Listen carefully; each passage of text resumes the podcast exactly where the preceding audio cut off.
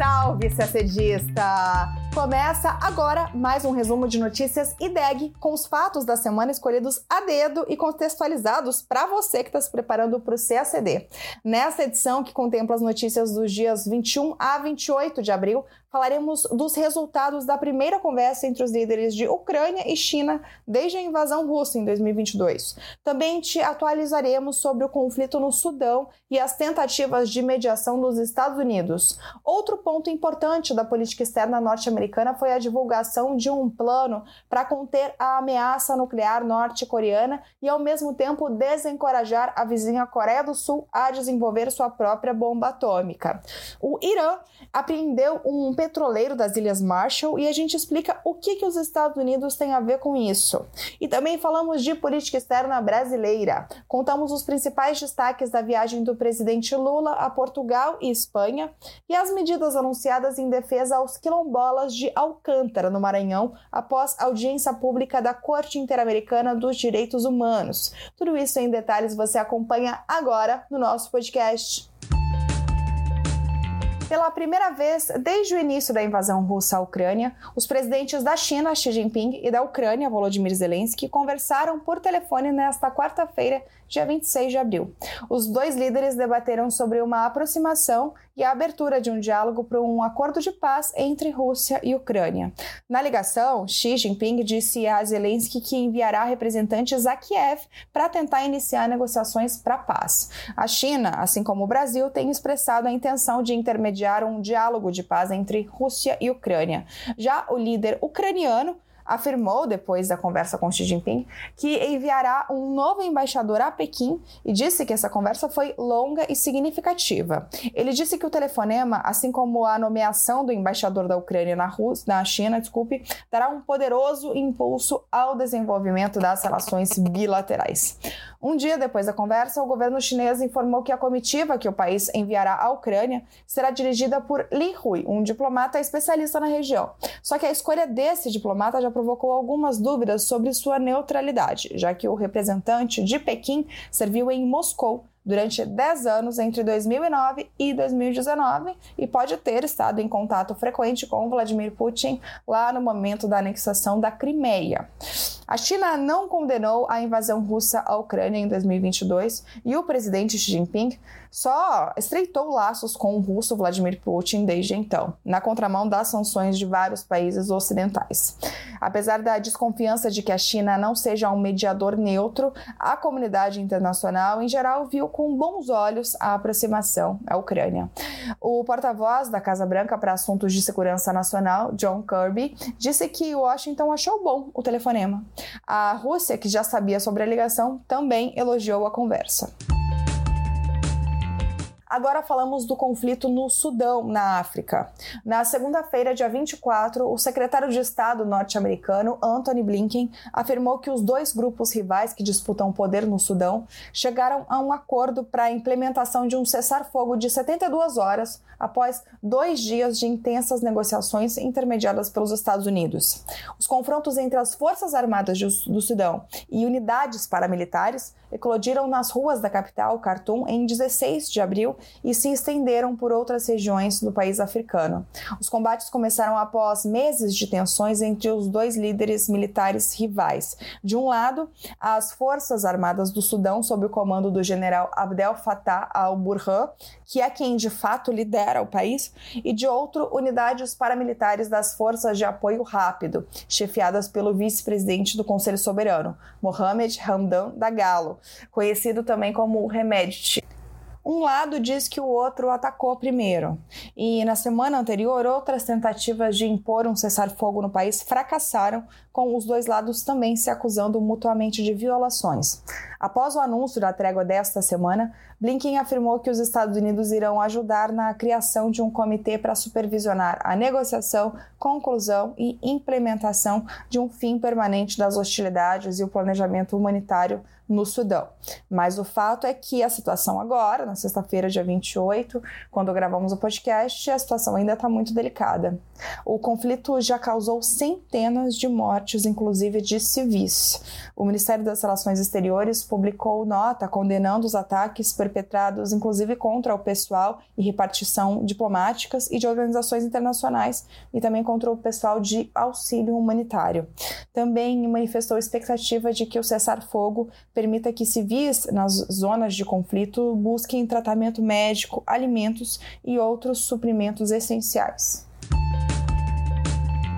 Falamos agora de política externa dos Estados Unidos para a Ásia. O líder da Coreia do Sul, Yoon Suk-yeol, visitou o presidente norte-americano Joe Biden em Washington no dia 26, na quarta-feira. Na ocasião, foram anunciados novos planos dos dois países para conter a ameaça nuclear da Coreia do Norte. De acordo com o um plano anunciado, os Estados Unidos enviarão submarinos com armas nucleares para a costa da Coreia do Sul e ainda vão treinar os militares sul-coreanos. A Coreia do Sul e os Estados Unidos vão criar um grupo consultivo nuclear e compartilhar mais informações sobre esse tipo de armas e planos operacionais. Caso a Coreia do Norte ataque, os presidentes dos Estados Unidos e Coreia do Sul vão se consultar. Esses anúncios foram feitos para acalmar os temores dos sul-coreanos sobre o programa de armas nucleares da Coreia do Norte e impedir que o país, a Coreia do Sul, reinicie seu próprio programa nuclear, do qual desistiu há quase 50 anos. No início deste ano, o líder sul-coreano disse que seu país estava pensando em desenvolver suas próprias armas armas nucleares ou pedir aos Estados Unidos que as reimplantassem na Península Coreana. Pelo plano divulgado nesta quarta-feira, isso não aconteceria, mesmo com aqueles mísseis que carregam as armas nucleares, porque o controle operacional das armas permaneceria sob controle dos norte-americanos e nenhuma arma nuclear seria implantada em território sul-coreano.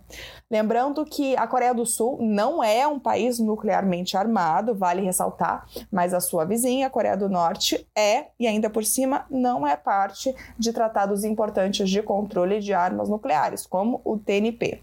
Além disso, a Coreia do Norte tem aumentado cada vez mais a frequência de seus testes de mísseis, apesar das resoluções resoluções do Conselho de Segurança da ONU que vetam esse tipo de, de projeto. Desde a viagem de Biden à Ásia no ano passado, Estados Unidos e Coreia do Sul têm reforçado os laços que já eram bem estreitos, principalmente os laços militares. A Coreia do Sul quer garantir a proteção de uma grande potência diante do aumento das ameaças de ataques nucleares por parte da vizinha do norte. Já os Estados Unidos querem aumentar sua influência na Ásia para fazer frente à China.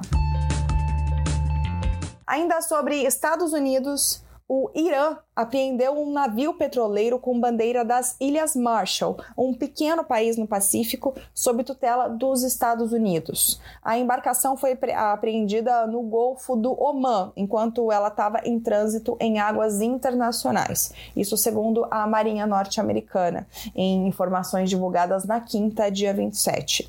A Marinha norte-americana divulgou nota demandando que o governo iraniano libere imediatamente o petroleiro e criticando o que chamou de assédio contínuo por parte de Teherã de navios e a interferência nos direitos de navegação em águas regionais.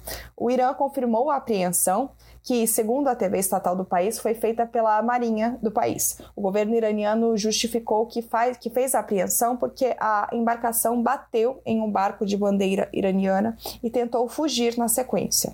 As águas onde o navio foi apreendido, perto do Estreito de Hormuz, são um ponto crítico por onde transita pelo menos um terço do petróleo transportado por via marítima no mundo.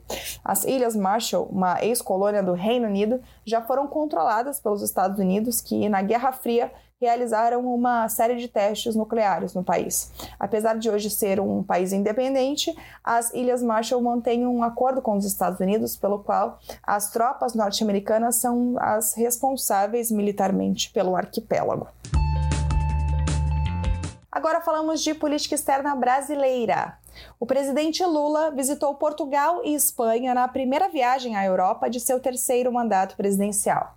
Os compromissos oficiais em Portugal se iniciaram no dia 22, sábado, quando foi realizada a 13ª Cimeira Brasil-Portugal, encontro que não ocorria há seis anos. Cimeira em Portugal é a mesma coisa que cúpula. Na ocasião, Lula se encontrou com o presidente português, Marcelo Rebelo de Souza, e anunciou a instalação de um escritório da Apex Brasil em Lisboa para estreitar a cooperação bilateral e novos negócios. Durante a cúpula, Brasil e Portugal assinaram vários instrumentos de cooperação. Foram contempladas áreas como educação, proteção de testemunhas, promoção e defesa dos direitos das pessoas com deficiência, energia, geologia e minas, cooperação espacial, produção audiovisual, turismo, comunicações e saúde. Na segunda, dia 24, Lula e Marcelo Rebelo entregaram o prêmio Camões, o principal de literatura em língua portuguesa, ao músico, dramaturgo e escritor brasileiro Chico Buarque. Em 2019, Chico foi o vencedor da 31ª edição do prêmio, mas o ato de entrega não foi assinado pelo então presidente Jair Bolsonaro. Após a cerimônia e depois também da, de uma homenagem na Assembleia da República de Portugal, Lula e sua comitiva embarcaram para Madrid, na Espanha, na terça-feira, de 25. E nesse mesmo dia houve uma reunião do presidente Lula com empresários brasileiros e espanhóis. No dia seguinte, o dia 26, Lula se encontrou com o presidente do governo, Pedro Sánchez, no Palácio Moncloa, na sede do governo espanhol. Entre os temas tratados estavam o acordo comercial entre o Mercosul e a União Europeia e o conflito na Ucrânia. Foram assinados memorandos em temas como educação e ciência e tecnologia. Após o encontro com Pedro Sánchez, Lula foi recebido no Palácio Real pelo rei Felipe VI, que ofereceu um almoço em homenagem ao presidente e à primeira-dama, Janja Lula da Silva. Todos os atos assinados pelo Brasil com a Espanha e com Portugal estão publicados na íntegra no site do Itamaraty. Desde a posse, no dia 1 de janeiro deste ano, Lula realizou viagens oficiais à Argentina, ao Uruguai, Estados Unidos, China, Emirados Árabes Unidos e agora Portugal e Espanha. Ainda falando de política externa brasileira, agora voltando para as Américas. Nos dias 26 e 27 de abril, uma delegação brasileira participou de uma audiência pública da Corte Interamericana de Direitos Humanos, relativa ao caso Comunidades Quilombolas de Alcântara versus Brasil. A audiência ocorreu em Santiago, no Chile. O processo diz respeito à situação de direitos humanos de 152 comunidades remanescentes de quilombos em Alcântara, no Maranhão, no contexto da instalação do Centro de Lançamento de Alcântara na década de 80. 80.